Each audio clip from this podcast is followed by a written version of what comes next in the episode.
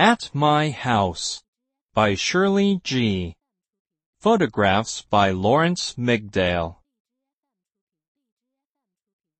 We eat at my house. We write at my house. We play at my house. We draw at my house.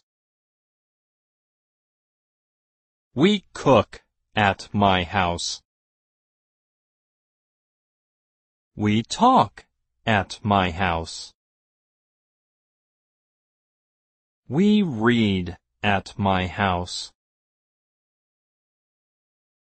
We laugh at my house.